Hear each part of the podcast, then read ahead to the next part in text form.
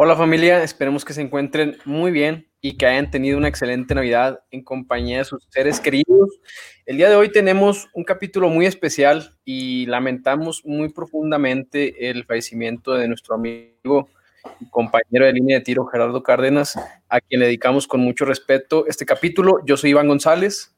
Yo soy René Serrano. Este episodio, como bien lo dijiste, mi Toby, es dedicado a nuestro amigo que siempre nos motivó a ser mejores y que con su sonrisa siempre nos daba muchos, muchos momentos muy gratos. Deja un vacío, la verdad, en la línea de tiro, pero siempre nos vamos a quedar con los recuerdos en el corazón. Sin duda vamos a extrañar muchísimo a Gerardo. Eh, esperamos que su familia encuentre pronta resignación y luz en sus corazones. Por nosotros lo honraremos como a él le hubiera gustado riendo, platicando y sobre todo tirando muchas flechas. Así es. Mi Toby, eh, también quiero decirte, el giveaway se hizo el día 27, tuvimos dos ganadoras que les haremos llegar eh, sus termos. Muchas gracias a Linda y Positive Energy Stickers por el regalo. Y bueno, también el día de hoy traemos una invitada muy especial que nos acompaña y muchos de ustedes la conocen, también muy amiga de Gerardo. Ella es una amiga también que inició en el tiro con arco desde que yo empecé. Empezamos casi, casi juntos. Es entrenadora, arquera mamá emprendedora, una mujer que irradia mucha energía cada vez que platicas con ella. Ella es Almendra Ochoa, una de las mejores arqueras que marcó el rumbo de una generación en nuestro deporte y no solo como deportista, sino también como entrenadora. Almend, Almondra, Almendra. muchas gracias. Qué bonita mi presentación. Muchas gracias por la invitación. Estoy feliz. Qué bueno, Almendra, nos da un gusto tenerte por acá y que platiquemos. Hay muchas cosas que vamos a platicar contigo. La verdad es que, eh, aparte lo que, lo que dijo Toby, ¿no? Que eres emprendedora, que muy trabajadora, tienes tres hijos, uno muy gigante y dos chiquillos. y, y has motivado mucha gente en el tiro con arco y mucha gente te ha conocido. los que te conocen saben que Ana Paula inició contigo en el compuesto y ahora está en el recurvo y lleva una mentalidad que tú le inculcaste y eso está muy padre. Y también sabemos que, bueno, somos amigos y conocimos muchísimo a Gerardo y yo sé que tú hablaste con él reciente. Sí, René, fíjate que, que bueno, yo, yo inicio casi a, los mismos tiempos contigo, entonces somos contemporáneos porque sí, ya tenemos, ya llevamos bastantito tiempo. Y uno de mis primeros eventos que yo voy es en 1999. Y en ese nacional, precisamente conozco a, Gerardo Cárdenas y a, y a, todo el equipo de Nuevo León. Y yo en ese nacional de, de, outdoor viajé contigo y con puros hombres. Yo me acuerdo que fue fue un viaje que nos fuimos en camión de Guadalajara, en la, allá en el, en el, Comité Olímpico, Alameda y todo ese asunto que estaba súper divertido cuando íbamos para allá. Y, y, en ese evento, yo ahí lo conozco, fíjate, entonces yo desde ese tiempo, yo tengo entonces ya más de 20 años de haberlo, de haberlo conocido a, a Gerardo, tipazo, tipazo, yo creo que cualquier persona que hable de él no te va a decir nada malo, porque genuinamente era una persona excepcional, Em, con muchas ganas de ayudar. Siempre había una persona que él quería apoyar, ayudar, sin recibir nada cambio. Eh, me parece una persona que se nos fue tristemente antes, porque em, ahí yo eh, últimamente estuve en pláticas con él porque estábamos por hacer un, business ahí en, México, entonces me, me, pegó todavía más porque estuve recientemente hablando con él.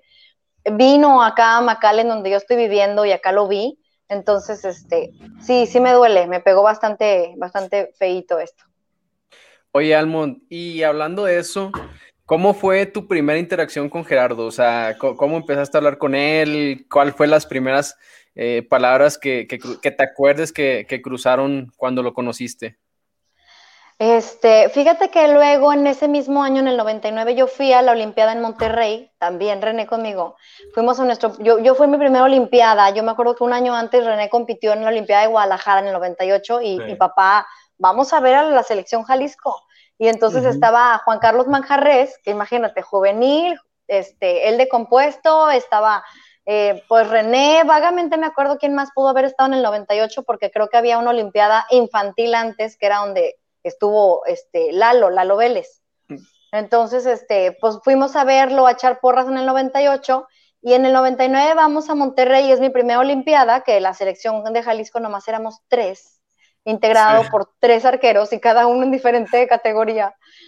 Y ahí, ahí él estaba, no de organización, pero yo sí me acuerdo de haberlo visto ahí. Entonces, yo en ese evento lo, lo veo, pero después en el nacional, te digo, en el siguiente que yo voy de outdoor allá en México, en el DF, él en la selección de Nuevo León, o sea, porque aparte era antes súper cómico que la selección era desde ir un infantil hasta un máster y, y pues andábamos en el mismo camión todos juntos, entonces andaba Chaguayala, Julián Villarreal, estaba don Héctor Elizondo, o sea, era la misma selección de Nuevo León.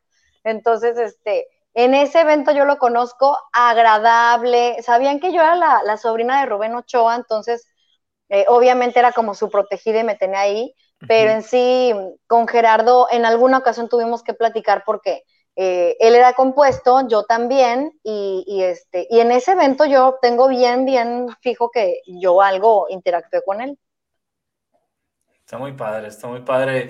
Y bueno, muchos recuerdos buenos que quedan de, Gerardo. Eh, la verdad es que yo tengo un par de anécdotas ahí con, con él. Hay una en especial que cada vez que puedo la cuento y fue de sus aviones. Él tenía un, tenía un hobby muy padre que era volar eh, los aviones a control remoto eh, cada vez que iba a su casa, la, verdad, la última vez que lo vi en persona fue el año pasado, precisamente que me quedé en su casa para, para ir al Nacional de, de Phil. Él me invitó a quedarme en su casa y me quedé con, con él, con su familia, comimos, la pasamos súper bien y hay muchas anécdotas de él, Almendra.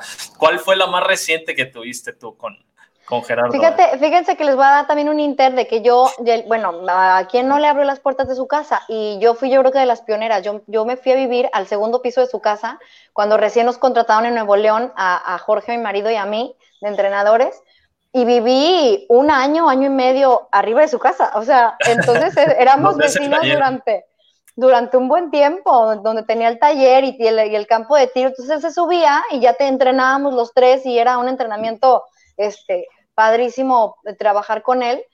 Y yo con él después, más adelante, él viajó como entrenador, este, él, él, él tenía mucha presencia en el nivel universitario, ¿no? Entonces, yo con él viajé, por ejemplo, en el 2004, segurito me acuerdo, ese evento es un mundial en España, un mundial universitario.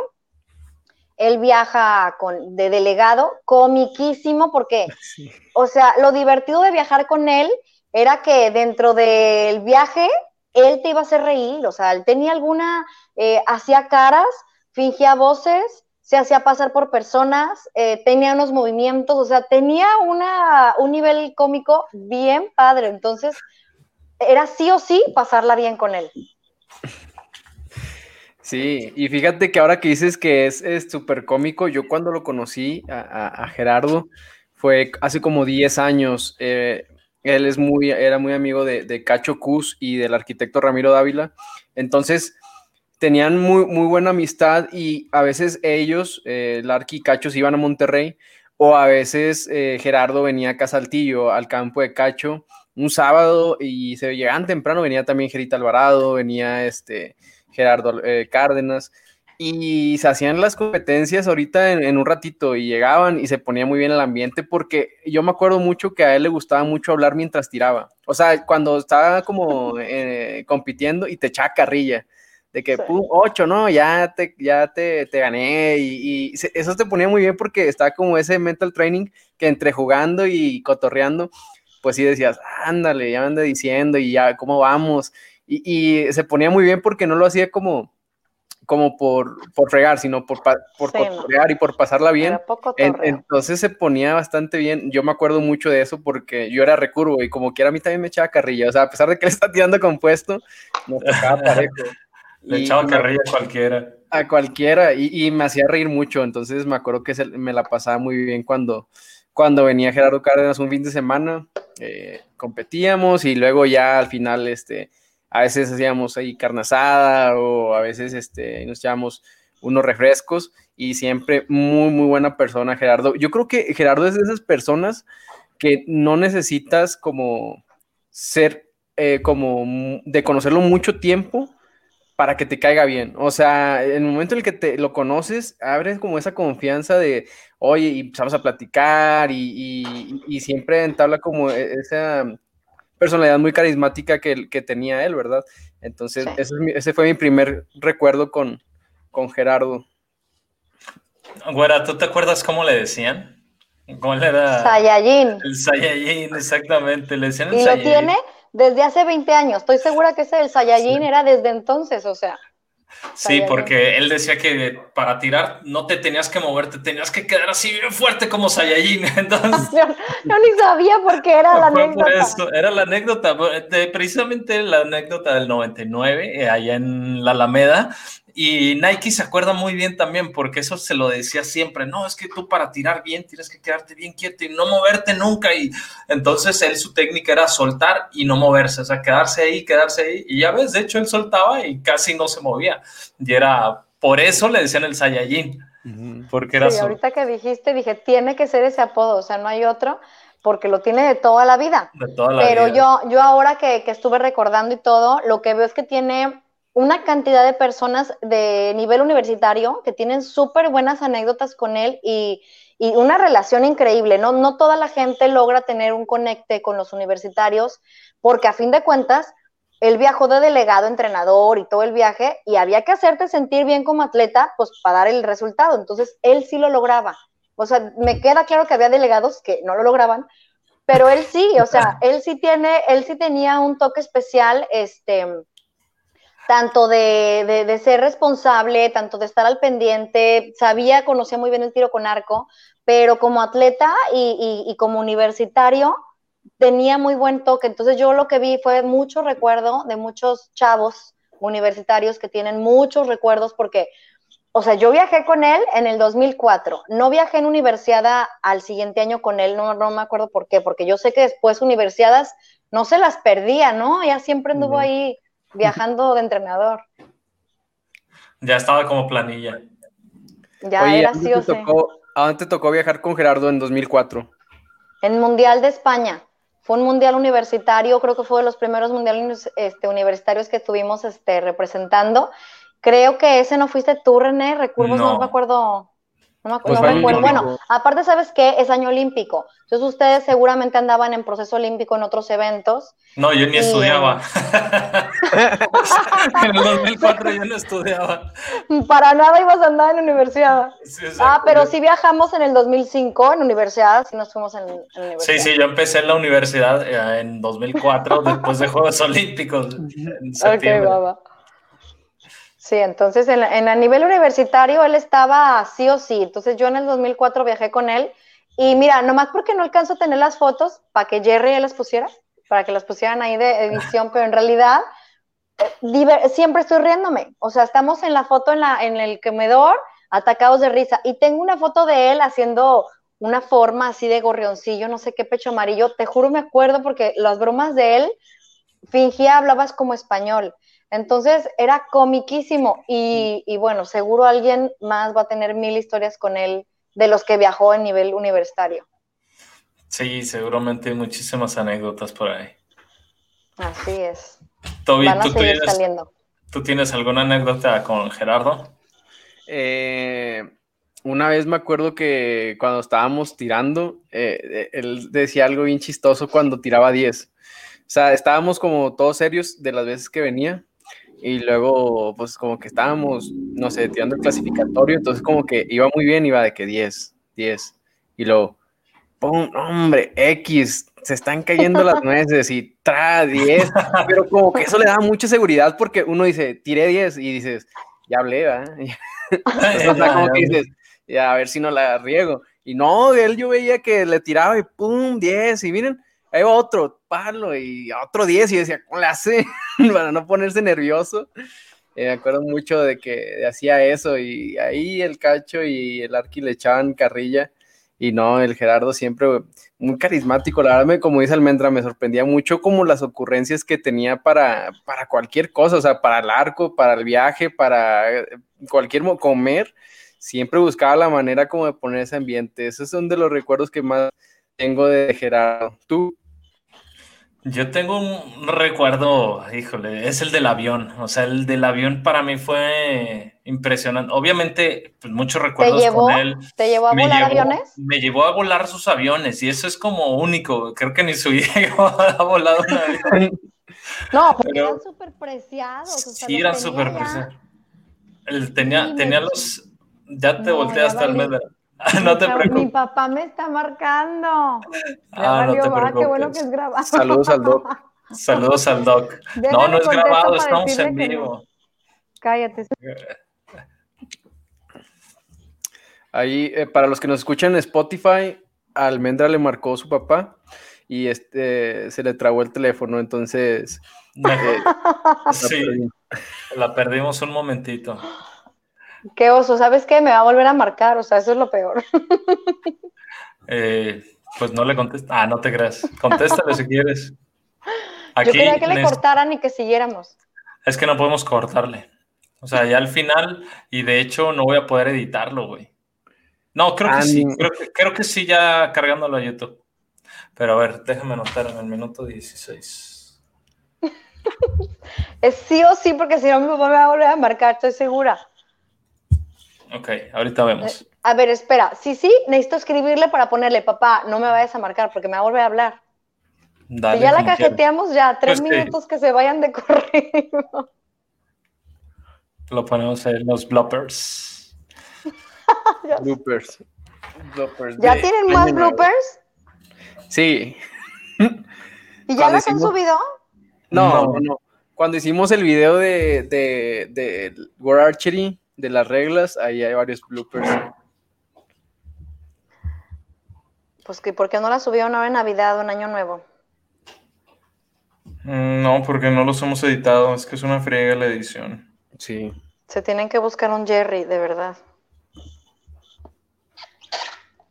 ¿Ready? A ver. Ok. I think so. Sí, sí, sí, ya. Dame un segundo. ¿Y estábamos en qué? ¿En qué? ¿En qué estábamos? En la anécdota de, Gerardo. René cuando lo llevó. Ah, los aviones. Entonces me quedo yo. Entonces Gerardo me lleva eh, a volar sus aviones y la verdad sí estuvo bien intenso. Llegamos, ya estaba toda la gente ahí, sus amigos. De hecho estaba este, ay caray, otro, otro de los arqueros que también, que también los vuela. Eh, de los contemporáneos de Brito. Federico Lira. Federico Lira, sí, Federico Lira ahí estaba. Entonces, el chiste fue que Gerardo agarró y empezó a volar sus aviones, su avión, y ah, qué chido, ¿no? Está bien chingón, y ahí lo estaba viendo yo, quién sabe qué, y lo pone hasta arriba, ¿no? Lo pone, no sé, a unos 30, 40 metros, y me dice, ¿quieres intentarle? Y yo, ah, pues va, me pasa el control. Entonces literal es como pues el joystick de un videojuego, pero con poquito que le muevas o que pierdas la vista el avión, ya no sabes dónde está, si va así o va de panza o ya va hacia abajo o va girando, no sabes, o sea, está bien, yo lo veía, no lo veía, o sea, ni siquiera lo alcanzaba a ver bien, ahí estaba yo, y de repente voy bien, el avión va bien, así va, y voy dando vuelta, y de repente en una de esas vueltas se empieza a ir hacia abajo pero literal hace caída libre y empieza a girar. O sea, estoy haciendo túnel. Almendra, no fueron ni dos segundos, te lo juro. Y que le aventaste el control de que Gerardo así, así fue instinto. Yo le pasé el control en chinga y él lo agarra y lo jala y de repente la avioneta así literal tocando el piso, güey, como película, así como la pantalla se cuenta así. ¿Se hubiera destrozado? Se hubiera destrozado caca, o sea, no hubiera quedado en una pieza. Y lo peor fue que todo el mundo estaba viendo, entonces todo el mundo fue de, ¡oh!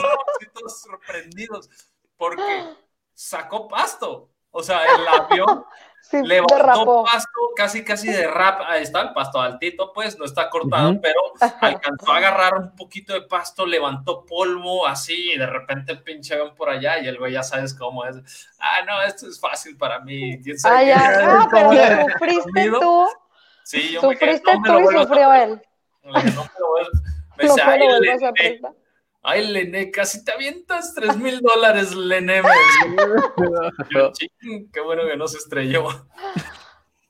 No, no manches, una lana, una lana que hubieras pagado. Sí, sí, sí, una lanísima. muchos, recuerdos, muchos recuerdos muy padres con Gerardo, la verdad. Me divertí muchísimo ese día que fuimos a, la, al Nacional, al Nacional de 3D allá en Monterrey. Bueno, fue el Nacional hace un año y yo fui, me quedé en su casa y pues bueno, ahí estuvimos un rato, estuvimos compartiendo, estuvimos entrenando ahí donde tú vivías, en tu en el indoor arriba. En el indoor, ahí estuvimos tirando y la pasamos muy bien, muy, muy bien. Siempre buenas anécdotas, buenos recuerdos de Gerardo.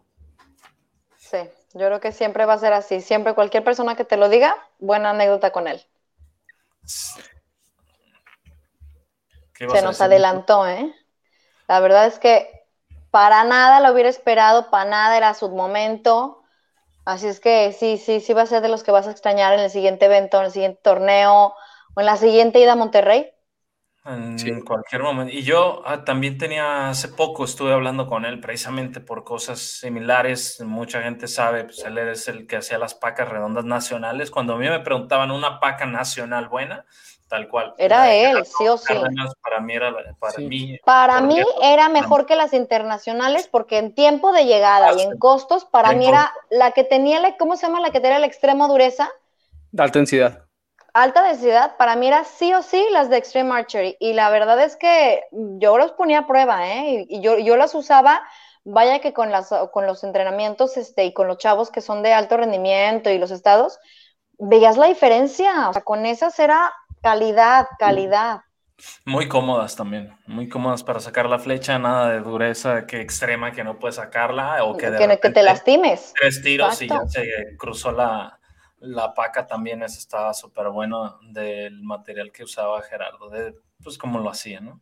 Sí, imitada pero nunca superada, porque yo llegué a ver similares, pero nada que ver, ¿eh? O sea, el material, nada que, nada que ver. Y de hecho, yo pensé que así, cuando entré, había esas pacas aquí en Saltillo.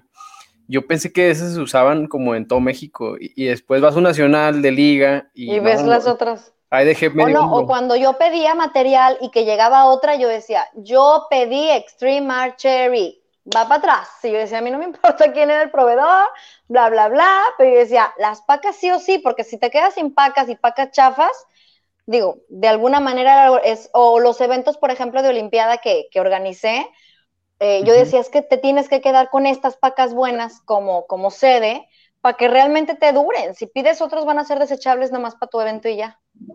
y aparte de que eran buenas, son fáciles de reemplazar en, o sea, por ejemplo, el centro es muy fácil de cambiar. O sea, a comparación de otras que son caras y tú pues otras, otras pacas son caras, esperas una calidad obviamente mayor, ¿verdad? Porque por el precio, porque como tú dices, son extranjeras y la verdad es que no, o sea, la paca de Gerardo es muy, muy buena y hasta la fecha son las que se usan aquí en Saltillo y increíble, la verdad es que es muy fácil cambiarla. Eso agradecemelo a mí, Iván. Sí, sí, sí, me acuerdo que era, fue a ti y a Chapoy. Sí, sí. Esa es nuestra herencia, es lo que te dejamos. Hasta la fecha. Eso y otras cosas más. no decimos que. No, no decimos Al rato el peridicazo.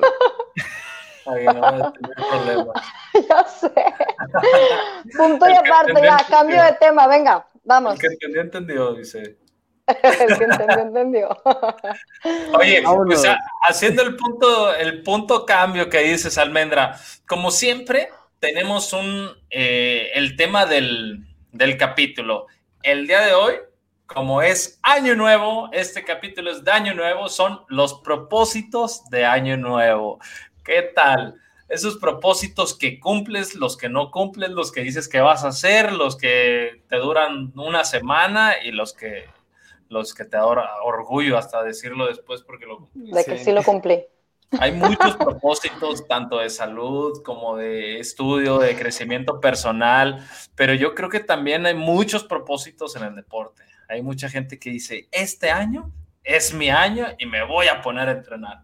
Y que de repente lo ves y a los 15 días ya anda de fiesta otra vez, unas vacaciones en la playa, tres semanas. Y nada. Fuera del entrenamiento y nada. ¿Cuál ha sido tu mejor propósito, Almendra? A ver, ¿cuál debería de ser? Fíjate que, antes realmente no le tomaba importancia, bueno, sigo sin tomarle importancia, pero la verdad es que la edad, la edad te va haciendo de una madurez, de una madurez diferente en que vas viéndole el propósito diferente del siguiente año de, cómo, de cómo hay que tomar mejor las cosas, ¿no? El siguiente, en vez de dentro de tus 12 uvas meter salud, dinero y amor, si metes como paciencia, tolerancia, o sea, como que ya va por otro lado, tiene mucho que ver que, que soy mamá, pero sí dentro de lo que tienes este año, por sobre todos los años, creo que es salud, sí o sí, salud, o sea, creo que ya no, ya no piden más, no se pongan el calzón amarillo, o sea, es, salud, cubrebocas, y olvídate de, andar con tus, este, ¿cómo se llama? De que salías a la calle a tirar agua, barrer, maleta, ¿cómo se llaman esos? No sé. Que hacías en Año Nuevo. Sí, sí, me acuerdo que yo...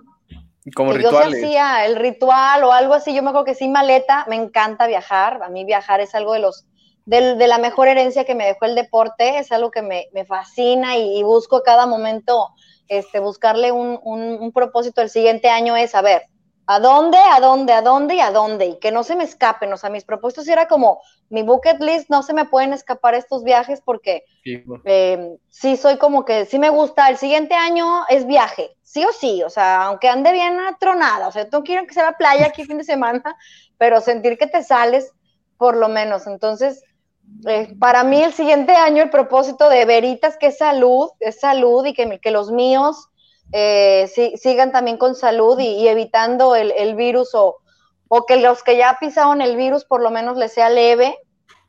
Y, creo que no voy a pedir, no, no voy a pedir más, ¿eh? Chamba, seguramente es trabajo para seguir. Soy muy trabajadora, me gusta mucho estar eh, en movimiento. Entonces, para mí va a ser salud y trabajo, se acabó. son tus ¿Ustedes qué? Sí, ¿qué van a pedir? Toby. Fíjate, ¿de qué color tienen que ser los calzones para que haya salud? no hay. No ¿Qué serán? Rojo son amor, amarillo es el dinero, ¿no? Ajá. Sí. Eh, no sé más. Mm, pues yo voy a andar descalzonado. ¿Será? No, me va a dar frío. Fíjate que de propósitos del próximo año, también igual como, como dice Almendra, yo creo que salud de mi familia, de mis amigos y obviamente de mía, es, lo que más deseo. Lo, eh, así que como propósito, pues dices, obviamente me cuido, eh, no salgo, no me expongo, esa es la manera en la que vas cumpliendo el propósito, ¿no? Pero sí, eso, igual trabajo. Y ya en lo personal, fíjate que antes yo siento que exteriorizaba mucho mis propósitos, o sea, como Mm, ganar, tan, ganar tal o cumplir esta competencia, pero yo siento que este siguiente año con lo que he trabajado va más al interior, o sea, como a superarme a mí mismo, tanto profesional como deportivo, como académico. Ese es mi mayor propósito, superarme a mí mismo, porque siento que en los años pasados sí había mucho exteriorizado como esta parte de que sobre algo y no sobre mí. Entonces, este 21 sí quisiera trabajar eso y la verdad es que también te, no que te relaje, pero sí te sientes un poquito mejor porque pues estás contra, mí, contra ti mismo, ¿no? Y, si, eh, si te superas, pues muy probablemente las cosas que te propongas puede que salgan bien. ¿Tú, Mirre? Está bueno, está bueno. La verdad, no los he pensado, ninguno. Ninguno, yo no tengo propósitos. No, eh, siempre mis propósitos habían sido como, este año sí, me voy a poner bien mamey y seguía bien gordito. Este, voy a, no sé, voy a estudiar una maestría y sigo sin estudiarla. Entonces, como que también eso me ha dado un tema de no, de no decidir ese tipo de propósitos, ¿sabes? Como, como algo pues que lo puedo empezar en cualquier momento, ¿no? Que, que exacto, que, que, los terminas dejando, que no los cumples. Yo, mi propósito es reír más, ser más feliz. O sea, Qué buen propósito. Mi propósito va a ser poder, poder ser más feliz, porque ha sido un año complicado, sinceramente ha sido un año complicado en todos los sentidos, muchas cosas han cambiado, yo me cambié de ciudad, estoy cambiando de ambiente, cambiando de cosas y tengo que encontrarme nuevamente, entonces estoy como en un punto que justamente le decía a mi mamá, me siento como un poco perdido, ¿no? Como que estoy... y luego sin la novia, o sea, que te la avienten fin de año. Entonces, literal es, eh, mi propósito va a ser ser más feliz, eh, reírme más. Obviamente el, tema de salud, pues ya es algo obligado, ¿no? Eso ya no puede, para mí ya no entra en un propósito, ya es como tal cual, estoy obligado a cuidarme, a cuidar a los míos y, y estar muy, muy al pendiente de eso. Y mi propósito va a ser también sentirme bien conmigo mismo, ser como soy, o sea, que ya que no me importe tanto el qué van a decir de mí o qué piensan de mí, porque eso de alguna manera me encasillaba mucho, ¿sabes? Era como, tienes, tienes este tema de, ser la cara del deporte, de tener la presencia, de, de no salirte de este cuadro del deporte, de tal cual, pero sabemos... Fuiste la cabeza del tiro con arco recurvo por años y años y años, o sea, eso también te tendría que tener, tú tenías que guiarte de era bien, tú sabes que era bien difícil, Almendra, porque eso lo compartimos. Tú también fuiste la cabeza del, arco compuesto por muchos años. De hecho, lo bien lo dijo el Toby, gracias a ti. Eh, tú haces un parteaguas en el arco compuesto. Como mujer, eres la primera que va a una final mundial, eres la primera que logra eh, títulos importantes, abres brecha, de ahí te mueves al a ser entrenadora y haces que más arqueras de compuesto logren lo que tú hiciste y superen lo que tú hiciste. Entonces eso está súper chido. Y sí, tal cual. Entonces el propósito ya cambia, ¿no? Para mí este propósito es como poder ser yo, poder darme el espacio para ser yo sin importar qué es lo que diga la gente, porque sí, la verdad es que muchas veces he estado como encasillado en no hacer o dejar de hacer porque dirán, Estoy en observación constante, sí. Con mucha observación, no me vale madre. Buenísimo, ya era hora. pero esos van a ser mis propósitos. Oye, y por más que, que, suene sencillo, es un, es un propósito complejo, la verdad. O sea, eso como tú dices, el ser feliz. Después de que te propusiste ser campeón olímpico, como ganarte la competencia, que dices, está cañón, ¿no?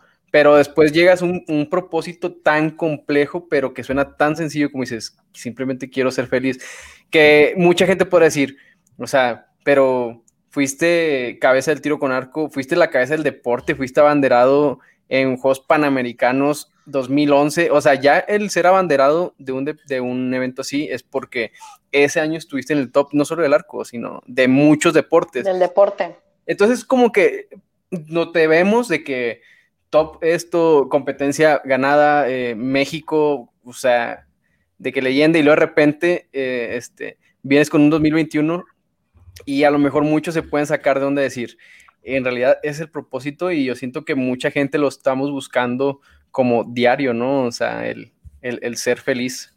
El reírte más, dijiste reírte más y para mí fue clave, clave, o sea, cuando yo busco mi, mi grupo de personas, cuando te ríes, de verdad dices, híjole, no en todos lados se encuentra, o sea, no en todos lados se encuentra con quien doblarte de risa. Yo, por ejemplo, tengo un grupo de, de amigos en la universidad, este, y eran bien nerdcillos, o sea, mi, mi, yo entré en ese grupo por equivocación porque yo me salí un año de estudiar por el tiro con arco, porque en algún momento hubo una concentración y faltas y demás, entonces me salgo de la escuela y regreso, y en mi regreso, pues, ¿dónde me siento? Y no sé qué, y me siento en una bolita de, pues ahí, ¿no? Y me siento con los que más me hicieron buena cara. Resultaron unos super nerds. Si me escuchan mañana, bueno, pero en realidad ellos, por ejemplo, me hicieron la vida. O sea, somos súper burlones. Nos reímos de nosotros, nos pasaban mil anécdotas con profesores y ahí mismo nos botábamos de risa enfrente del maestro. Y, y hicimos un viaje hace como dos años que dijimos, tenemos que hacer propósito de viajar un año juntos porque era el, típico la risa de que te doblas y te duele la panza y sigue el otro y te vuelves a reír. Yo decía, no con todo sucede. A mí me sucede con Linda, con mi hermana nos agarra un, un el típico, el menso, el, el así, el, simple. Es una risa que mi mamá dice como, ah, qué flojera, ah, están riendo de sus cosas y no, no encaja, pues, o sea, porque nos conocemos muy bien. Y son unas carcajadas que yo con muy poquita gente río y si dices, me hace falta reírme, necesito de, de ya, échenme una platiquita divertida. Oye, yo me acuerdo muchísimo de ti, güera, allá en tu casa, eh, de Linda y tú, echando desmadre. Yo iba a tu casa. Echando desmadre, no, éramos súper. Íbamos a tu casa y echábamos desmadre y tu mamá risa y risa y me encanta tu mamá porque es uh, irreverente. Comiquísica, sí, irreverente. súper irreverente, te echa desmadre, te tira carrilla, no le importa dónde esté, eh, te dice groserías, pero... Y Linda se muere de vergüenza, se muere de vergüenza. A mí me daba muchísima risa y la verdad muchísimo gusto cada vez que iba a tu casa y que la pasábamos súper bien allá. Sí, mi mamá, es muy, en Santa María que te pescan. Este, mi mamá es, es, así, irreverente, creo que esa es la palabra. Y por ejemplo, Linda es, Linda toda su vida fue muy penosa, introvertida. Ella, eh, yo creo que lo dijo, ¿no? El tiro con arco fue la que le hizo abrir la personalidad que ahora tiene. Pero en sí, cuando mi mamá se avienta, una de esas de las que se avienta, sí se muere de vergüenza de mamá, please, no. Oye, Almond, y hablando de, hablando de, de grupos, o sea, ya dijiste, tus amigos de la universidad son los que más te ríes, pero del arco, ¿con quién es, con quién más te diviertes o con quién más te ríes? Híjole, tiene que ser, ¿sabes qué? Mi, mi último grupo de, de, entrenadores con los que trabajé, yo, acuérdense que después de que, de, de mi etapa de atleta, este, yo luego un, un, año no quedo en la selección, una, una, competencia en Monterrey, así un aire impresionante, horrible, y, y que tiraba ceros y flechas por un lado de la paca, o sea, era una flecha fuera de la paca cada serie yo ese año quedo fuera de la selección y sí dije como, ala, ¿qué voy a hacer? O sea, mi vida era el tiro con arco y viajar, viajábamos muchísimo, me tocó este, buenos tiempos, me tocaban buenas, época de buena este, cosecha.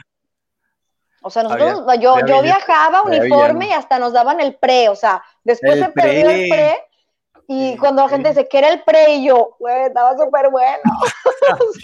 y no lo conociste. ¿Cuánto fue lo más que les este tocó de pre?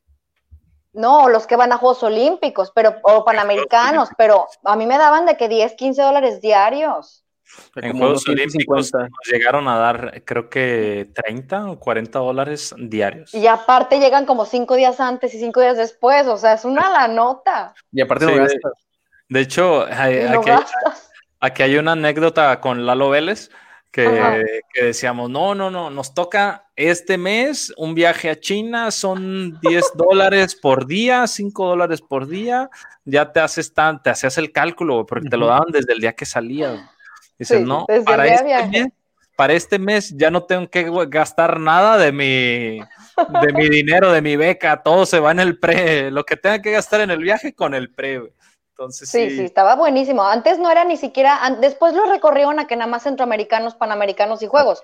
Pero antes cualquier evento que representaras al país, así fueras a Cuba, porque a Cuba fui dos veces, padrísimo también esos viajes, así fueras a Cuba te tocaban tus, tus 10 dólares o 15 dólares, no sé cuántos eran.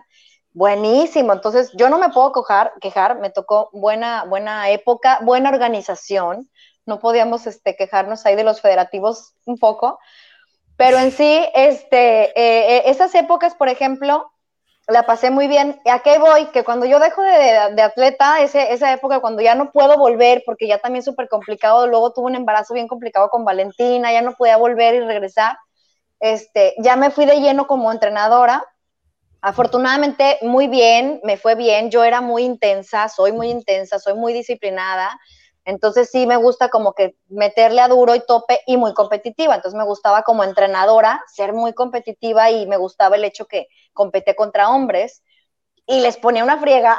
Entonces sí, me gustaba mucho todo ese reto. Y el último reto que hicimos fue cuando nos invitan a Coahuila, que de verdad fue como quieren ser cola de, de león o cabeza de ratón. Coahuila era un deporte que era Iván y otros Yo nunca he sabido contestar esa pregunta. ¿Cuál es la buena? ¿En qué sentido? la de cabeza. O sea, ¿qué, tengo que de cabeza de ratón? Ah, perrísimo cabeza de ratón. Tú diriges, tú guías, tú creas el proyecto, tú lo logras, porque, porque debo decirlo con toda la extensión de la palabra. Creamos un super proyecto en Coahuila y se logró. O sea, antes Coahuila no figuraba, Iván, sorry, pero no figuraba. O sea, eran dos atletas bueno, o sea, hablando como estado, pues era así como estaban dos atletas buenos, que si lo pones en contexto, traíamos efectividad entonces del 100%, porque ¿cuántos eran los claro. ¿Y cuántos quedan en selección? participaciones y 10 de oro, o sea, en efectividad lo, lo lograron. En efectividad, en efectividad, no hay ninguna mejor que Monterrey, no es cierto, que Sonora, que es que Guadalajara, bueno, Jalisco en la Olimpiada Nacional de Sonora en el año 2000. ¿En, el 2000? Ah, yo también ahí participé, ¿eh? mis medallas de oro contaban. Claro, porque sí, pero es que arrasamos, yo arrasé en mi categoría, cuatro. tú arrasaste, nos llevamos pues, todo. Almendra, Lalo, eh, Linda, Linda, tú. Y creo que, el, creo que el Alex también fue. Y todos, todos, todos, todos, todos, todos, Barrimos en nuestra categoría. Cinco medallas, güey, cinco de oro, así, cinco de cinco, cinco de cinco, güey. Entonces, creo que sí, en efectividad no hay una mejor que esa. Que, ese evento.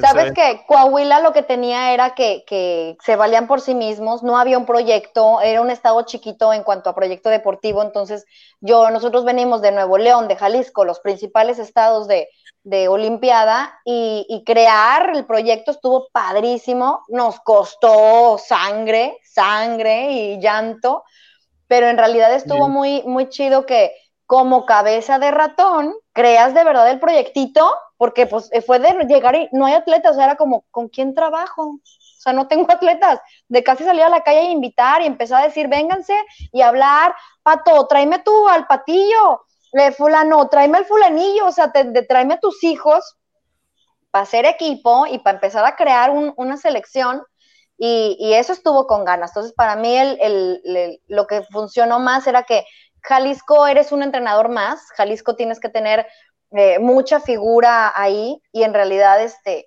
eh, en Coahuila también se logró ponerle un mejor precio al entrenador, que, que, que, se valorara un poquito más. Entonces, pues nos, nos, nos, trajeron para allá, nos fuimos para allá, Jorge tenía sus contactos ahí, sus amigos, y, entonces, este, en Coahuila realmente fue como figuramos. Y ah, eso iba. Aterrizando el tema, en Coahuila, eh, sí, ya nos habíamos desviado cañón, pero en Coahuila, el cuerpo de entrenadores que se logra, tengo que decirlo que aún con mi hermano, ay, no, pero también es tipazo, o sea, entonces en realidad ese equipo de entrenadores que logramos al final, Ángel, Adolfo, Rubén, estaba pues Magaña, yo y quién más de Recurvo, quién estaba entrenador. Y Chuc, Chucaché también. La verdad es que eh, divertidísimo, era como echarnos carrilla entre todos. Yo después me convertí la jefa de entrenadores porque ya trabajaba mucho menos y, pues había que traerlos en jaque porque mis compadres luego este, hacían ahí sus, sus, flojeras, entonces había que traerlos eh, on track pero en realidad ese equipo de entrenadores eh, sí teníamos como que tener puerta cerrada porque nos reíamos, nos burlábamos. Eh, entre ellos tienen una dinámica muy burlona, tú la debes de saber porque tienen ahí su grupito. Entonces, pues, saludos. Uno, uno, de amigos, uno de amigos. Entonces, este, Rubén era como, está prohibido, almendra, no puedes ver lo que hay aquí. Pero mira, hasta aquí tapaba el celular, como, ríete de esto para que te comparto un poco, ríete, pero no podías ver. Y si alguien comentaba, era como, ya, ya, ya, no le, no le des vuelta para allá, porque seguramente va. Pero estaba muy, muy padre esa dinámica, muy padre esa dinámica de entrenadores. Hablando, hablando ahora que me recordaste la vez que te ofrecieron el proyecto, yo me acuerdo que, como lo mencioné ahorita, de que yo entrenaba con el Cacho y el Arqui, cuando llegó Chapoy, ves que él llegó primero, o sea, antes de que, que tú y que Rubén fue el primero en, llegar aquí a Saltillo, él me habló y me dice, ¿qué onda, güey? Y le digo, ah, ¿qué onda, Chapo? ¿Cómo estás? Oye, ya estoy aquí en Saltillo. Y le digo, ah, ¿qué onda, Chapo? Pues vamos a comer. Y dice, no, no, no, ya soy, güey, aquí entrenador de Saltillo. digo, ah, chingón. Y dice, ¿dónde estás? Le digo, no, estoy en casa del pato. Le digo, voy por ti. Pero vamos, me dice, vamos al campo. Le digo, bueno, es que no estoy entrenando en el campo, estoy entrenando acá en, en, un, en una quinta con Cacho. Y, ah, ok. Fuimos y me empezó a platicar su proyecto. Me dice, mira, güey, ya le con el pato, tiene una paca ahí en su casa del instituto, nos la va a prestar y mañana va a ir al campo. Y le digo, güey, es que yo no puedo entrar al campo. No, no, no, ¿cómo no vas a entrar al campo? tú eres de Saltillo, cabrón.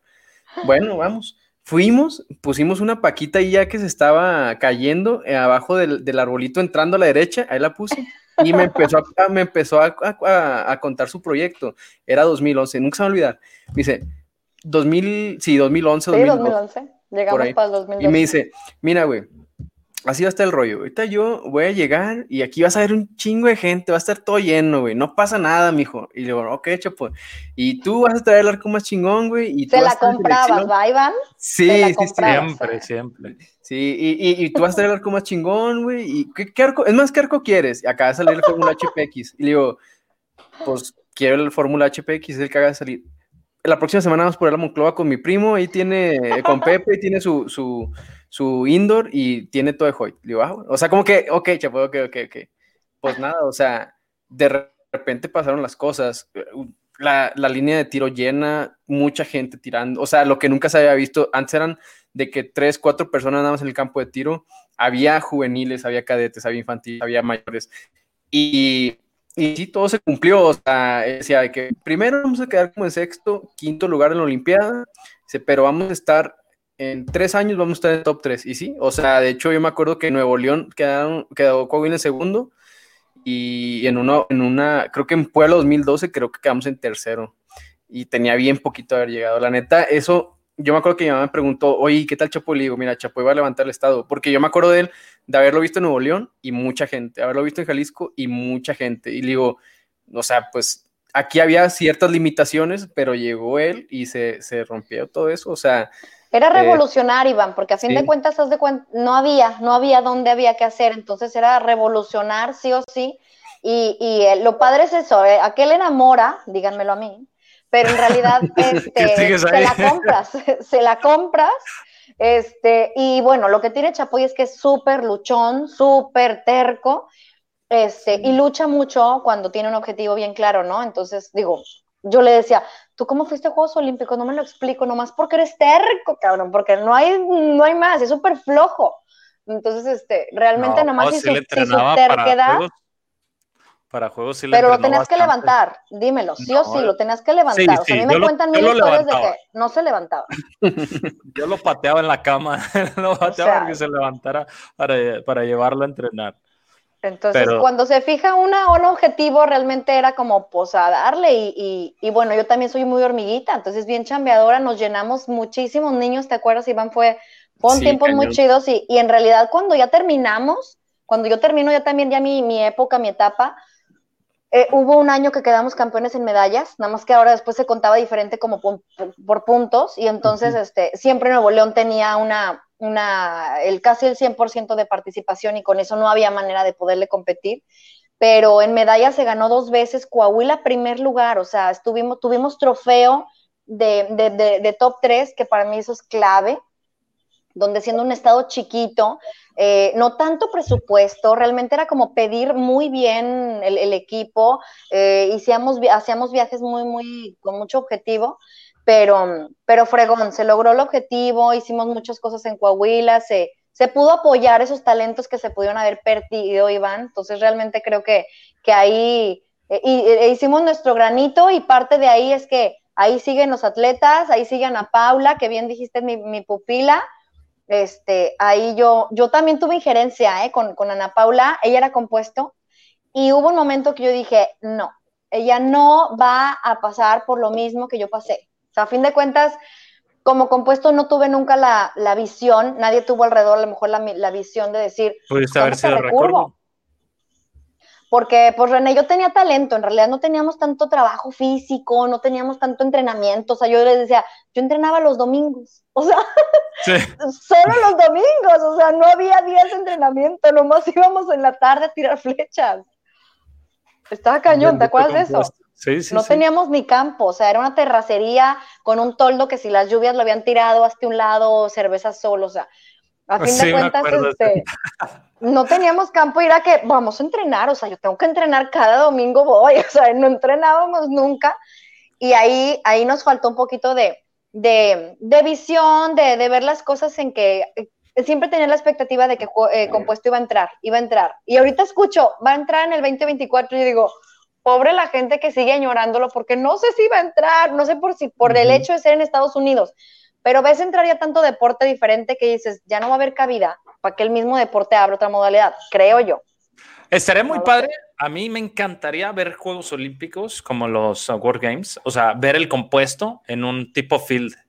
Sería para cambiar la dinámica. Exacto, para mí sería cambiar la dinámica totalmente no fuera tal cual precisión, porque lo único que vas a hacer es cambiar lo mismo a competencia clasificatoria uno a uno en prácticamente lo mismo, 70, 50, no cambia mucho, lo único que cambia es el set system, pero tampoco es algo que te genere un cambio de tipo de competencia masiva. se intentó, pero no tanto. No, o sea, no cambia, o sea, realmente no, no, cambia tanto, no genera. A mí me encantaría sí ver una modalidad diferente, o sea, un field en arco compuesto, en un campo, como fue BMX, o sea, ejemplo, seguir la ruta de ciclismo, ciclismo, ciclismo de velocidad, ciclismo de, bueno, de pista. de trek, de ahora de mountain bike, y ahora metieron el, más bien. El BMX el BMX, y entonces eh, eso está súper chido. Y ver así al tiro con arco, creo pues que. Pues le tienen que pensar, los de tiro con arco, le, digo, ya le pensaron, no lo lograron, porque el caso es que sigo, sigue pasando el tiempo y no, no ha entrado. Se, tiene que ver, yo creo que también la sede, ¿no? Que, que la sede tenga la apertura de decir, quiero este deporte. Estados Unidos obviamente es potencia en compuesto y pudiera abogar muy fuerte, pero no sé ya con los tiempos que ya han pasado, no sé si entró o no entró. Pues yo no he escuchado nada. Yo tampoco. Pobrecillos los que tienen esperanzas, espérense otros cuatro años más. Lo que está chido es que este, entró a Panamericanos. Eso, Eso es un punto, un punto, un punto muy bueno para ellos porque porque se lo merecían, René, realmente como compuesto tenías las mismas oportunidades, nunca en un mundial decían, ah, el mundial de recurvos y una semana después el mundial de compuestos, o sea, siempre nuestro, nuestras modalidades iban, iban juntas, o sea, simplemente nada más ya no entraron en Panamericanos y no entraron en, en Juegos Olímpicos, entonces, en algún momento, Ana Paula, atleta de 1400, Ana Paula era una niña que llegó con una disciplina y una lucha y una garra que no existe normalmente en las niñas. Las niñas lo desarrollan muchísimo después, la competitividad. Entonces, Ana Paula como venía ya de deportes, deportes de conjunto, hermanos, o sea, venía ya una lucha, bueno, hasta gemela, tiene mucho que ver que ella, haz de cuenta que venía buscando su lugar desde la panza. Em, yo vi la verdad es que le vi el toque, vi la disciplina, la persona, el atleta y la familia que tenía. Y yo le dije a Jorge, esta niña hay que cambiar la recurva. Se acabó. Yo no quiero que viva. Lo que yo viví, la espera que yo viví, tiene un talento abismal. O sea, yo lo veía, era una cosa igual, empezó no dándolo, no, no, no, no dando el tiro, pero en cuanto le empecé a escarbar y rasparle, yo le dije, yo le voy a sacar a esta niña la competitividad que tiene y lo deportivo, porque físicamente era muy fuerte. Entonces era como había que buscarle. Y me acuerdo que cuando se va con, con a Carrecurvo. ¿Qué, ¿Qué, sentiste cuando se va con Magaña? Sabes que era, era parte de mi proyecto. Como fue, yo lo decidí, sí duele, pero yo decía, lo va a lograr. Para mí era sí o sí, me, pesaba que no lo lograra y le costara tiempo. Por ejemplo, su mamá luego le costaba porque la mamá le decía, ya cámbiate compuesto una vez, allá ganabas y aquí no. Pero imagínate que a ella le, costó un año, René. Un año fue campeona compuesto y el siguiente año fue campeona en recurvo. O sea, ¿quién logra eso? Neta que no sé si Brady Ellison o Juan Carlos Manjarres o hasta Chapoy, no sé si lo lograron, hacer el cambio tan dinámico, tan rápido. Entonces, esta niña, por ejemplo, talento abismal, era sí o sí, y, yo, yo ver sus pasos después ya se me cae la baba. Para mí ya era, no perdí un atleta, eh, haz de cuenta que estoy ilusionada viendo el camino de otra estrella. Entonces, y, Ana Paula tiene eso, tiene chispa, tiene luz, eh, va a lograr cosas hermosísimas, lo sé, la, quiero, la admiro muchísimo, y en el momento que se, que se cambió y que está logrando las cosas fue, para mí fue como un bien almendra tu decisión. O sea, porque no sé si alguien se hubiera atrevido a hacerlo o tener la visión, porque había que, había que dar una baja. O sea, el siguiente año decir, ya no te voy a dar medallas. O sea, porque no te voy a prometer nada. Esta niña va para abajo. creo que ahí, a ver, Toby, ¿tú qué opinas? Yo creo que ahí justo el tema de, del rendimiento para los institutos cumple un papel como doble filo, ¿no? Para mi, para mi punto de vista. Ejemplo, eh, bueno, ¿tú cómo lo ves en ese sentido, Toby? Yo siento que sí, pero si, si, si se maneja esta relación simbiótica que existe entre un entrenador y como tú dices, el instituto se pueden lograr cosas muy chidas. Porque a, corto plazo, dice, dice, claro que dices Almendra, o sea, mi trabajo depende mucho de resultados y todos lo sabemos. ¿verdad? Mi cabeza, siempre yo lo dije, la cabeza del entrenador depende de un buen resultado, un año bueno porque si no, pues no sirves para nada, entrenador, vamos a buscarnos otro. Y entonces viene esta parte en la que tú dices, ok, en un año ya se fueron de seguro tres de oro, suponiendo que la Olimpiada todavía se hacía, de, se, se, se, hacía por distancia. Dices, el FITA, dos distancias o la ronda. O sea, entre tres y cuatro de oro, bye. Pero si manejas bien la relación que digo entre un futuro prospecto para Juegos Olímpicos, porque ahorita Napau está para, para Tokio, en el proceso de Tokio, es cuando tú alimentas tanto la motivación del atleta, que le, que le metes ese, ese, ese, ese motiva, como ese sueño, no tanto que le metes el sueño, porque a lo mejor ya lo tenía, pero que sí, sí puedes, y a pesar de que te quiero mucho, que te, o sea, que mi trabajo depende de esto, sé que puedes lograr más en esto. Entonces, tanto manejar como el, esa liberarte como de, pues, de tu trabajo prácticamente, estás diciendo, me la voy a rifar, o sea, me la voy a rifar. Me la voy a rifar con mi mejor atleta. Con mi mejor atleta. Con mi mejor atleta y mi mejor resultado. Y es venderle la idea al instituto. Ah, también, ¿qué pasa? Que los institutos quieren resultados inmediatos. O sea, ellos quieren contratarte que a los seis meses des medalla en Olimpiada. Y a fin de cuentas, cuando tú le propones de que pues se va a ir y no va a ver y no sé qué, no les, no les encantó la idea porque no creían.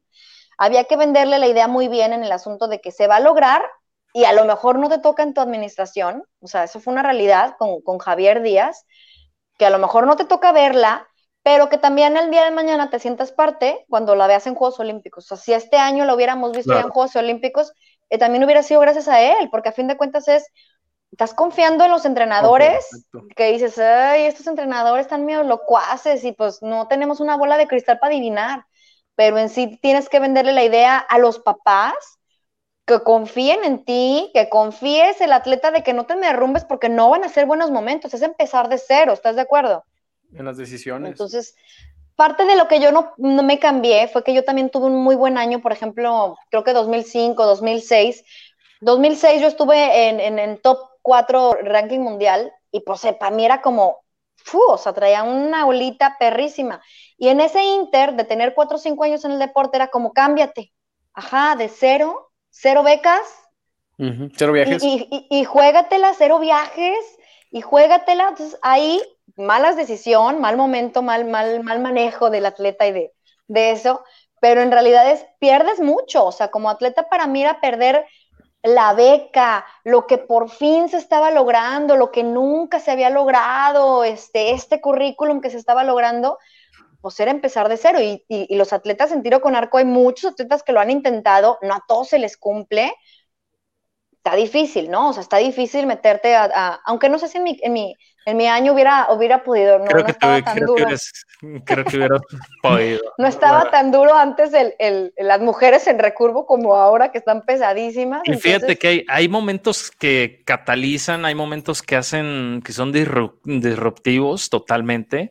Y a mí me queda uno muy claro que pudo haber sido tu momento, ¿no? Y nunca lo sabremos, nunca lo sabrás. Nunca lo sabremos. Pero hay uno que a mí me queda súper claro. El día que Ana Lilia, una de las arqueras, no decide no ir al campamento de preparación a China en el 2006. Eh, nosotros nos fuimos en diciembre del 2006, a final, pasando Navidad. ¿Ana Lilia era de las niñas de la villa? Una de las niñas de la villa. Ahí ah, ella estaba en cuarto lugar. Me acuerdo que estaba Janet, estaba Arminda, estaba. Selma o Marisol.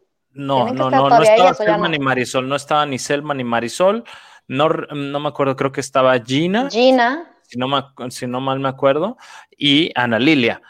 Y en quinto lugar estaba uh, esta Aida. Entonces, eh, a ese campamento no va, no va Ana Lilia, ella decide no ir por, cosas personales y va a Ida. Ok. Entonces, fue cuando realmente Aida empezó a entrenar.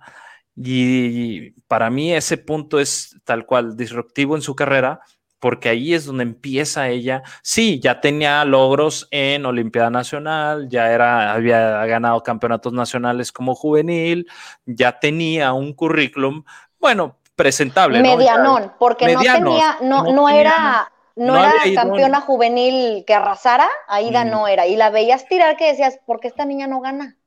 ¿Por qué no gana si tiene brutalidad?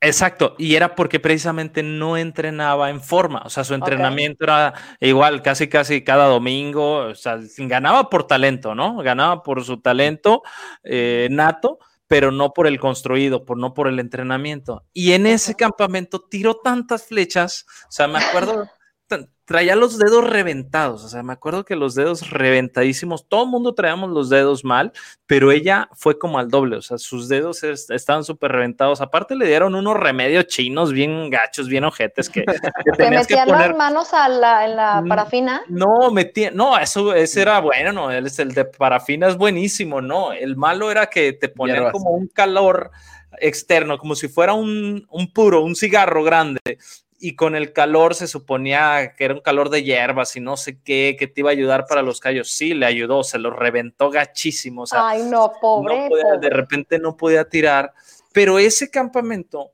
hizo que ese año ella subiera de nivel y empezara a escalar posiciones. Antes, en esa época del 2005, 2006, eh, esta Janet era la mejor en esa época Janet era la que estaba tirando mejor y era la mejor. Entonces aquí fue donde Aida le empezó a dar batalla, donde empezó a ganarle a Janet y bueno, donde ya de ahí se empezó a hacer la bolita de nieve para que llegara a los Juegos Olímpicos del 2008.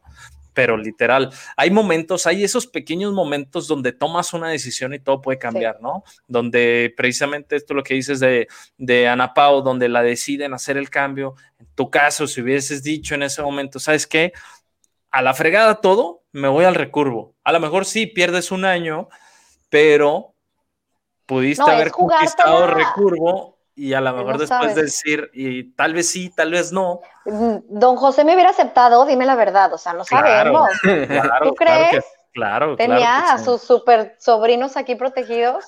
No, pero no sobrinas. Bueno. No sé, no sé. La verdad es que, bueno, y mira, don José conmigo siempre fue este, buenísimo tipazo. Una vez no me dejó quedarme, me acuerdo a Comité Olímpico, yo me quería quedar ahí a, ¿ya qué digo? No me quería quedar, pero en realidad me dijo que no te quedas, no tienes permiso. Yo, pero mi papá ya me dio permiso por teléfono, tú no te quedas, nos vamos. Y yo, entonces nos fuimos. don, José era, don José era súper rígido en, en, decisiones y no sé si, si como mujer me hubiera entrenado. La verdad es que no era tan disciplinada, o sea, era como generar toda una dinámica diferente, pero, pero bueno, pudo y pudo no haber sido, va, a ver, esa historia nunca la sabremos. Quién sabe qué hubiera pasado. qué, hubiera pasado, quién sabe.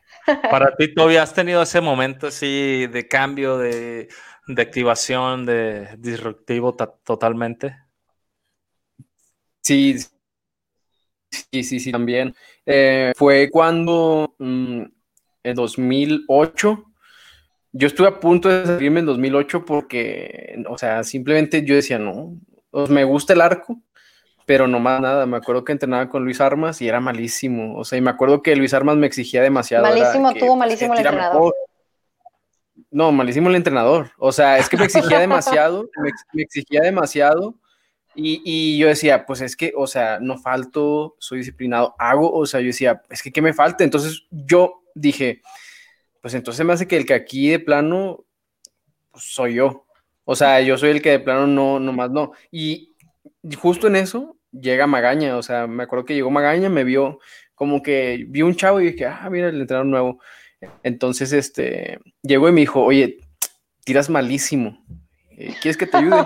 Y, yo como por, por, educación, por educación le dije, órale, y me acuerdo que me quitó el arco, o sea, me acuerdo que me, puso, es que este arco está muy chico, te lo vendieron mal, este arco no te queda, o sea, era un 23 pulgadas, o sea, era para alguien muy, muy chaparrito, y, me dice, te voy, a, te voy a poner uno y te voy a prestar cosas, y dije, ah, o sea, como que igual por educación, como que yo pasado mañana me regreso a mi arco porque yo lo compré, bueno, porque mis papás me lo compraron y porque pues no es como que iba a tirar mucho dinero así nomás para tenerlo guardado. y es que, o sea, yo no se me va a olvidar, o sea, a mí no se me olvida que yo al día siguiente tire bien. O sea, puede sonar como... O sea, el cambio radical. sí, totalmente. Yo me acuerdo que me puso lo que, eh, pues un arco supongo que 25, unas ramas medianas y por ahí Entonces me pone una diana a 60 metros de 50, o sea, una diana chica a 60 metros. Y dije, no, hombre, compa, o sea, si no le doy con la hombre, grande. Ajá, o sea, que te dije, X, o sea, total, pues tiré y me acuerdo que metí todas dentro de la diana y dije, ¿qué está pasando? O sea, si no le doy, si le estoy dando así a la chica, ¿cómo le voy a dar a la grande? Terminé el entrenamiento súper emocionado, dije, ya quiero que sea mañana, ya quiero que sea mañana. Pues fui y me acuerdo que en esa semana estaba tirando... ten, güey. Toma, toma, ya, vete. me acuerdo que fui y tiré, esa semana empecé a tirar 320, 315, cuando yo estaba tirando 120, 180, o sea, mi récord yo creo que era un 215. O sea, imagínate el boom que pasó por mi cabeza. Dije, entonces yo, yo no era el problema. O sea, por eso yo, yo como que sí ahí terminé. No querían que, ah, fueras bueno, Iván. ¿Se te hace? Súper, pues Se la pelaron.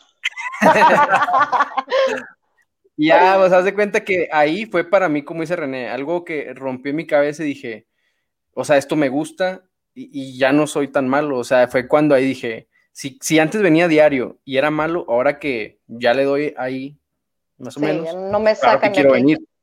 No, y fue cuando Magaña, me acuerdo que, pues Magaña acababa como de, estar en selección, entonces él traía como esa idea de entrenar como selección. Y la verdad, yo había estado en taekwondo mucho tiempo y pues la verdad siempre he sido muy disciplinado, o sea, no, no como que mañana a las 8 de la mañana aquí, ahí está a las 8 de la mañana. Entonces ahí fue cuando empecé, me acuerdo que ya para, ese año fue la Olimpiada. Y ¿Ya fuiste al mundial, o juvenil? o, fui al mundial, gané Colorado, gané el, Colorado Springs, tiré, tiré bien, o sea, andaba tirando 1320. Yo digo bien porque, pues, en ese tiempo yo andaba tirando 900, o sea, yo medio año antes, o cinco meses antes, yo estaba tirando 900 puntos. O sea, imagínate del cambio que, que, que hubo en mí, dije, no, hombre, no, de aquí soy.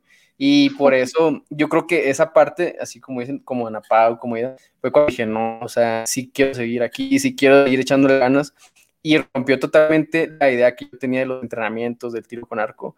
Y ya, hasta la fecha, la verdad es que ya es, mi estilo de vida, o sea, no puedo decir, o sea, separarme y decir, hoy no voy a, no voy a, ver algo de arco. A mí hace mucho tiempo, así algo me decían, me decían, ¿te ves sin un arco?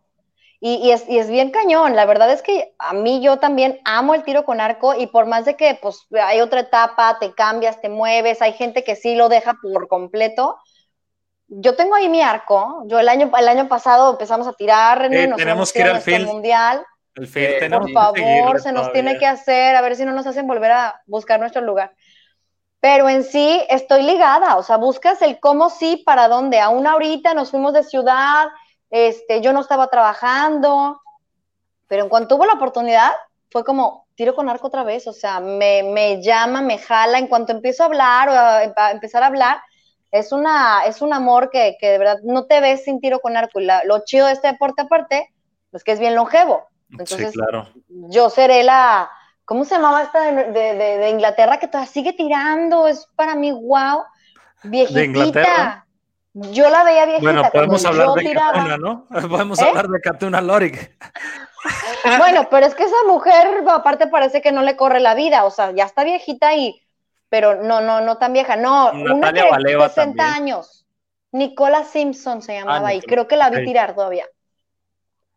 Y yo fue que, ¿qué? 60 años yo también voy a estar tirando, ¿cómo no? De viejita me vale, ahí voy a estar. Y es muy padre porque aparte entiendes todos los conceptos, estás empapado, lo dominas. Cuando te hablan de tiro con arco, no hay manera que te eh, podemos, podemos empezar a hacer debates y, empezar a tomar estos temas muy de, mucho principio, pues en el, en el, tiro con arco. Y no hay manera que alguien más venga a decirte no es cierto, ¿no? O se te dicen, oye, pero ¿qué tal esto? Órale, pues lo debatimos y está súper chido porque aparte te emociona. Yo pasé por lo mismo que tú, Almendra. Yo en un punto dije, ya no más tiro con arco en el 2018, cuando me dediqué a lo tema de esports. Y mírame, otra vez ya estoy de regreso y me estoy mordiendo la lengua, literal, porque yo dije, no, yo nunca voy a ser entrenador. A mí no me gusta porque es algo que. Mm, yo, yo, yo, al Toby le cae, a, la, la gente que me conoce sabe que yo siempre dije, es que yo no quiero ser entrenador. ¿Por qué? No me gustaba cómo eh, eran menospreciados los entrenadores, sinceramente. Y en el tema del instituto, porque a mí me lo platicaron todo, don José Fernando Becerra, eh, Jorge Chapoy, o sea, todos los entrenadores que han pasado por instituto, la mayoría me han dicho, no, es que trabajar con instituto es súper difícil, pero pues yo hice lo propio, ¿no? Abrí mi academia de tiro con arco y ahí soy entrenador y estoy haciendo... Eres libre. Entonces, me apasiona, o sea, me está gustando muchísimo, ¿sabes? Es como un cambio muy diferente, a pesar de que dije, no, jamás voy a ser entrenador, pero era más por ese miedo de tener que responderle a un instituto, ¿sabes? Más que, que el ser entrenador. Porque sí, súper válido. Trabajar con un instituto también es estar esclavizado y, y, guiarte por ahí nada más, ¿no? Y en final de cuentas, se obtienen muchos, muchos, este, o sea, ir a una Olimpiada como entrenadora también es divertidísimo, ah, es súper angustiante. Mm, vives, vives la competencia eh, bien diferente, pero híjole, padrísimo. También es muy padre vivir el Jalisco, Coahuila, Nuevo León, este, la medalla se me fue por un punto y pues tú eres, y estás atrás y córrele con tu otro atleta porque pues este no ganó, pero ahí vas por el otro. Y esa dinámica está padrísima. Eh, trabajar con, con estados negreros es pesadísimo, o sea, Nuevo León y Jalisco es pesadísimo porque realmente tienen un alto rendimiento y, un, y, un, y una exigencia bien demandante. Eh, Coahuila fue un poquito más, te voy a decir que era estado chiquito para mí, nosotros teníamos que decir, no me va a revisar mi proyecto de trabajo, o sea, yo sé, ¿quién, ¿quién, me va a revisar mi macro? No sé por qué, porque no están al pendiente de lo que quiero hacer, o sea, no me quieren preguntar a qué torneos quiero ir, no me quieren preguntar, era tan chiquito que no tenían bien desarrollado eh, las etapas, las competencias, el evento de Olimpiada y cómo llevarlo a cabo. Entonces, sí, nosotros fue bastante cómodo ese, ese momento, pero la satisfacción, René, el que la vivas con algún atleta tuyo que llegue a, estar ahí, a representar, que lo veas ganar, híjole, se vive padrísimo. La verdad es que te deseo de corazón que lo vivas que como entrenador vivas un, logro atrás de la, de la línea. Sí, sí, tengo un chingo de satisfacción nada más cuando me dicen, ya puedo tirar mejor, ya estoy tirando mejor. ya metí un 10, este profe. Casi que ya metí un 10. Oh, no, me Es que fíjate que está bien chido cuando como que empiezas con la liga, empiezas eh, con no, como con cada paso, ¿no? O sea, desde eh, pronación y que ellos creen que eh, pensando, llegan pensando que van a tirar y no. O sea, los empiezas a, darle esta estructura, a desarrollarle los músculos específicos y luego que ya hacen bien la soltada y vas viendo cómo van creciendo y luego van tirando en corto y luego ya tiran con Diana y luego ya ves que están haciendo sus grupitos. Se siente se siente bastante, como dice sea, lo disfrutas que a pesar que son pasos, van, van siendo pasos pequeños para el camino, lo sientes bastante bien, o sea, y que también ellos lo disfrutan y, ven ese progreso, es increíble, o sea, lo vives, a pesar de que no eres tú, lo estás viviendo y sobre todo eso es lo que más como coach te llena bastante. Sí, ¿sabes qué me dio muchísimo gusto? Bueno, tengo un grupito pequeño ya de pues de arqueros ahí en la academia. Estoy entrenando con César Valls, es mi colaborador, con él nos estamos apoyando y le estoy enseñando lo que yo sé. Y se me hizo súper padre, güera. Yo no sé si a ustedes les pasó, a mí es la primera vez, obviamente, primera vez que entreno gente desde cero. Eh, porque siempre había podido dar un poquito de tips y cosas así, pero ya arqueros. Seminarios o algo. Sí, sí, sí, pero ahora es totalmente desde cero. Entonces, ¿cómo enseñarles ese proceso de tomar el arco, de, de cómo ver la flecha, de qué es cada cosa? Y un chavo, Luis, eh, con Verbo, de hecho, ya lo tengo para Verbo, lo quiero entrenar para Verbo, porque... Padrísimo. Fuera, en, en seis sesiones ya tira dentro de la diana de 18 metros, la de 40 centímetros, todas dentro de la diana, 18 metros, con un arco eh, de madera, con unas flechas calibre 1000. Sin ¿Y cuánto tiempo tiene que entró? En seis clases de hora y media. No, bueno, aparte te salió un garbanzazo, o sea, tuviste súper suerte, o sea, es una Ana Paula cualquiera. Pero tiene 26 años, o sea, no es un chavito, es un, es un chavo ya 26, 28 años. Todavía es más grande, es mucho más difícil modificarle los músculos mal acomodados o mal, o que nunca los han trabajado de esa manera estaba más complicado. Qué chido, René. Yo me emocioné muchísimo cuando lo vi porque aparte, pues les estoy haciendo una dinámica donde cada clase se tengan que motivar para la siguiente, ¿no? Dando como un premio escalonado para que cada clase puedan avanzar para avanzar. Y el de él era, pues que tenía que tirar todas dentro de la diana a 9 metros para poderlo meter a 18 metros. Y tiró todas dentro del amarillo. Entonces fue así como, ok a ver, vámonos a 18 y así, o sea, grupo. No, bueno, y luego trucha porque te vuelves de, de, aplaudir, de felicitar, de gritar, a volverte tipo, por ejemplo, filosofía profesor Lee, de tiré perfecto, mm, ¿cuántas X? Sí. O sea, yo tenía tetas que tenía que fingir mi emoción por dentro de que de verdad, porque yo tuve tetas de verdad con un talento increíble y que, y que por ejemplo, me llegaban de que tiré 359 y yo, mm, te faltó uno para el 360, chin. Suerte para la próxima. Y se quedan de que, ¡almendra! Y yo, pues sí, pero pues la neta iba a tirar 360, entonces pues, pues va, va, va bien. Bien, bien, Adolfo. se va a acordar perfecto el burro. Sabes que en Jalisco a mí me tocó, en Nuevo León me tocó empezar a Cristi Quiroga, a Ana Juárez, Gaby Treviño, a Ali Castillo, Andrea Juárez, o sea, ellas eran mis pupilas. Ellas las empezaron de cero. Ah, de cero, de cero. Y fueron campeonas mundiales, a mucha honra, individuales y por equipo. Gaby Treviño ganó una medalla este, mundial individual. Y el, el, mérito, o sea, te vuelves de, de, ser la porrista número uno y hacerle fanfarrias de payaso para que vuelva mañana al entrenamiento.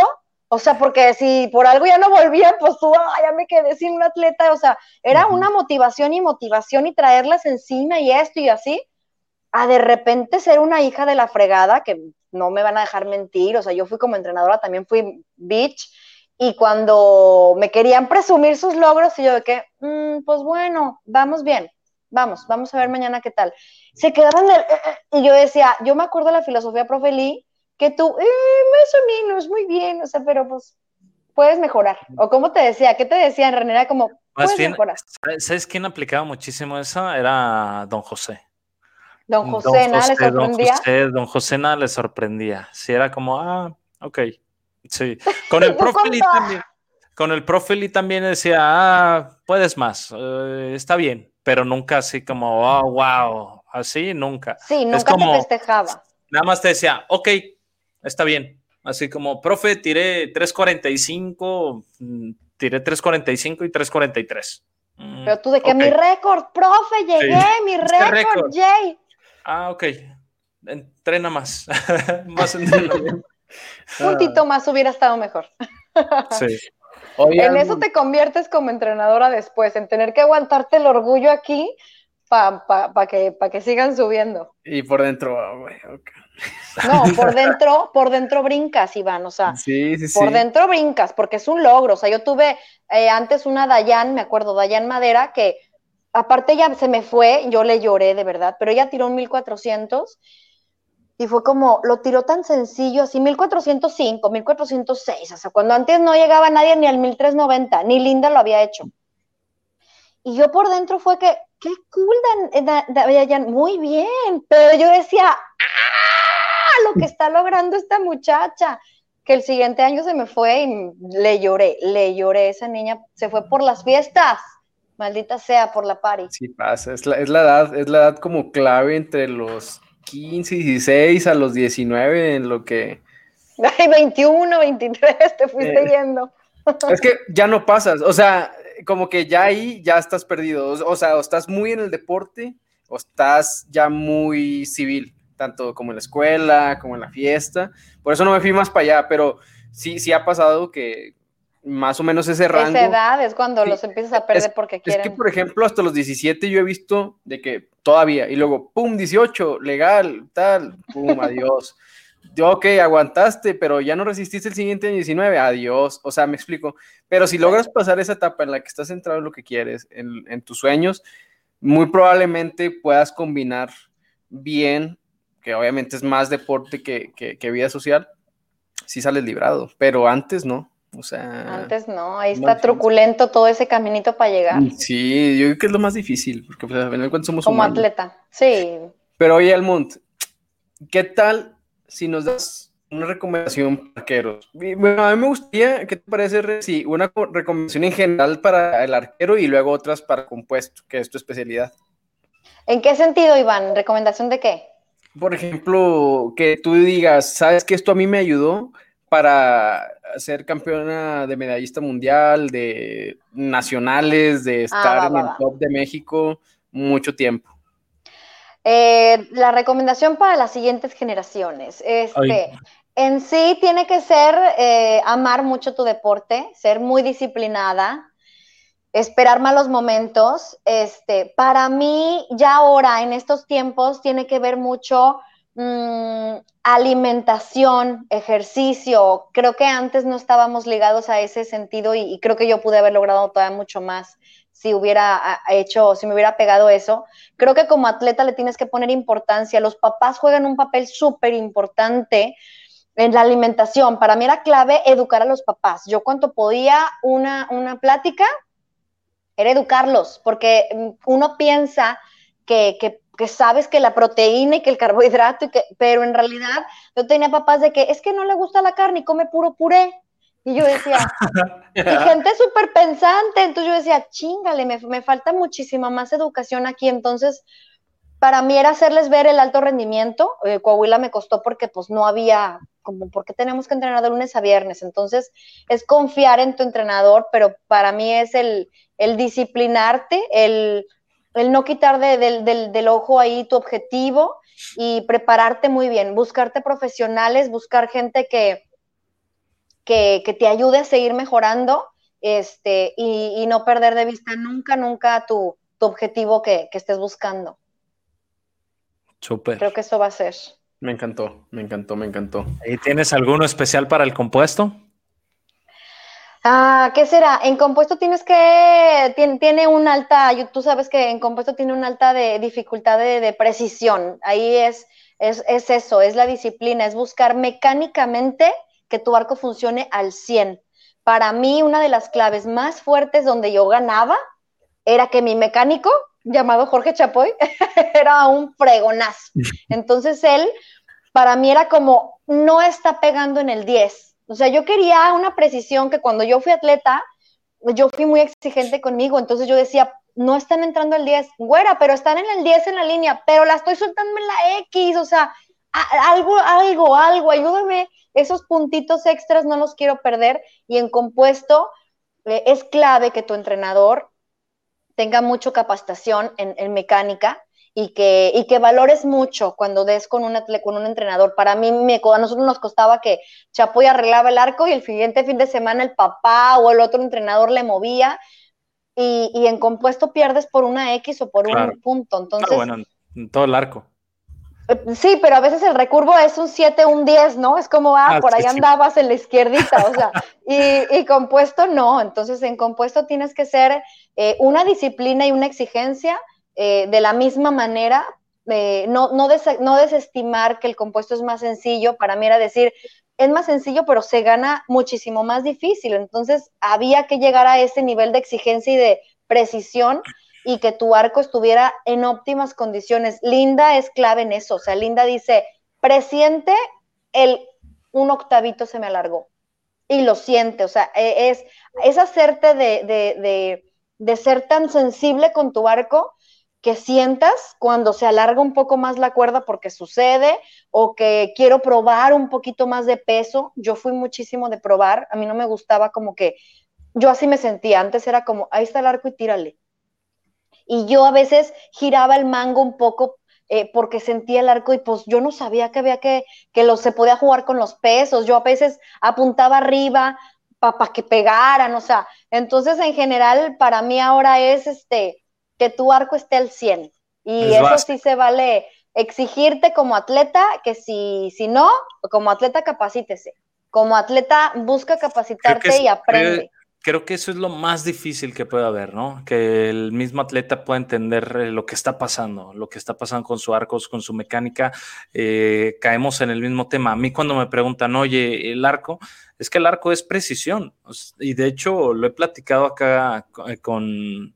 Lo he platicado con el Toby, lo he platicado con, con, con Pepe, Pepe Valls, el chavito que le estoy ayudando también acá, es incluso con su papá, con César, es que es el arco es un coche de Fórmula 1. O sea, tenemos que equipararlo como si fuera el coche de Fórmula 1, donde si la llanta está mal inflada. Bueno, dile eso, Choca Pérez. Sí, exacto, ¿no? Pero en sí tienes que competir con lo mejor y, el, y tiene que estar bien mecánicamente. Si no, pues les compites, les compites, pero te va a costar mucho más. Claro, te, te va a ser el Force India de hace tres años. Exacto. y bueno, y no me dejarás mentir que competías contra los cubanos que traían una flecha rota eh, la ah, sí, sí, sí, y, te la, y se rajaban en la línea y te quitaban unos puntos. Y los ganaron. Pero, o sea, y era, tengo que ganarle por orgullo, nomás por tener un fregado arco mejor que ellos. Pero en sí, el, va, va a costarte mucho más los puntos si no tienes un arco bien, bien, bien equilibrado, no equipado, porque no lo mejor y lo más caro tiene que ser. Para mí, el equipo usado funciona perfecto. esa es otra cosa que ya entramos en tema del equipo, que mucha gente cree que lo más caro es lo mejor. No, y, eso sabemos que no. O sea, lo más caro no siempre va a ser lo mejor para ti. Lo mejor es lo que mejor te funcione, lo que te conviene a ti usar. Por ejemplo, si eres jalón 28, pues ten unas ramas de, de que, que, den a ese jalón unas ramas medianas, máximo unas largas, ya como estás en el límite. Pero hay mucha gente que de repente no sabe, imagínate el Toby tirando con un manual de 23, con una flecha de casi 30 pulgadas. Es como, vamos, estás estresando demasiado largo y muchas cosas técnicas que la gente no sabe.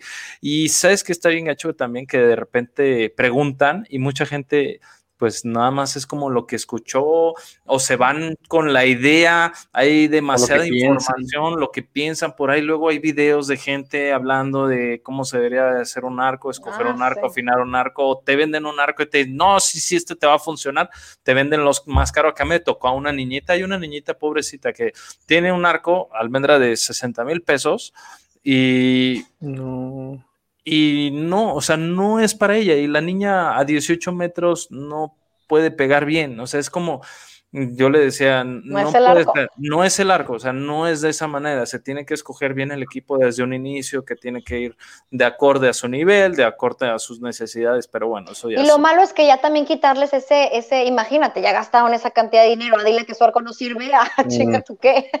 pero en sí, al final de cuentas. No, es, que no es que no sirva, pero no es para ella en ese momento. Es para ella, pues no le sirve. Es difícil, René. Yo creo que ahí es mucho aprendizaje. Tienen que confiar, confiar en el entrenador y confiar en, ver resultados como Iván lo vio. O sea, si no hubiera visto resultados, Iván igual lo hubiera mandado a volar al entrenador y sigue con sus 180 puntos buscando el 185. O sea, dudarlo. ahí hubiera seguido moviéndole y demás, pero en realidad aquí el asunto es confiar. Y, y mira, estamos en un país que mm, ha crecido por su propio mérito, porque no ha crecido porque la organización y los federativos lo hayan fomentado, ha crecido por los institutos, porque le meten mucha lana, capacitan a los entrenadores y creo que el nivel de México, tú sabes, es muy bueno, nivel juvenil, cadete, es muy presencial, es muy fuerte, siempre está ahí presente en, en finales. Tiene mucho que ver que los entrenadores se capacitaron y los entrenadores dijeron, o le compito a Jalisco con su mejor atleta de 1400 o, nunca le voy a ganar. Entonces había que meterle en capacitación y, y ahorita estoy confiada que, que, gran parte de los entrenadores se capacitaron por su parte y por instituto. Este, y ahí hay que echarle también mucha porra porque eh, tiene mucho que ver, como dijiste ahorita, el entrenador a veces tiene un papel que no es tan valorado, es tristísimo, porque es de cuenta que sientes que te rajas, que es tu hijo y el día de mañana te manda a volar y te trata con las patas y, hay que aguantar, ¿eh? Entonces como entrenador también se lucha mucho y se, se, sufre mucho, pero hay que darles un aplauso del trabajo tan fuerte que se ha hecho en México, los entrenadores, la manera en que se han capacitado ellos solos, ellos buscando su, su avance, ellos solos, hay un seminario, voy para allá, eh, ah, échame un tip, pago un seminario, viene, me avisa, me ayuda, y es la manera en que ves que ahora figura gente de, de Querétaro, figura gente de, de Sonora, figura gente de uno, o sea, es bien diverso a que los entrenadores realmente, San Luis Potosí, le aplaudo muchísimo a Julio, em, lo luchón que es. Entonces, en realidad es el, entre el trabajo del entrenador en México. Yo, mis respetos, porque tú sabes que el proyecto de entrenamiento de entrenadores acaba de iniciar, o sea, antes no había un, ¿cómo le sigo? ¿Para dónde le doy? O sea, no había, ni siquiera estabas en alguna ficha registrada, o sea, no existías. Y, y el nivel del entrenador ahora es bien aplaudible. Me encanta, me encantó mucho eso. Yo voy a agarrar unos tips ahí que acabas de decir de entrenadores. Y la verdad es que sí, o sea, antes era como, como voy a un viaje, quedo en selección, voy a un viaje y me hago amigo de algún pro, o sea, empiezo a convivir con alguien que es pro y le pregunto y ahí medio le cacho, lo veo. Y así es como te traes los conocimientos, ¿verdad? Pero hoy en día, como tú dices, capacitándose por su lado, que se ha notado el crecimiento. Pero bueno, hoy Almond, pues allá llegamos lamentablemente y se me fue súper rápido a la hora y media de este capítulo.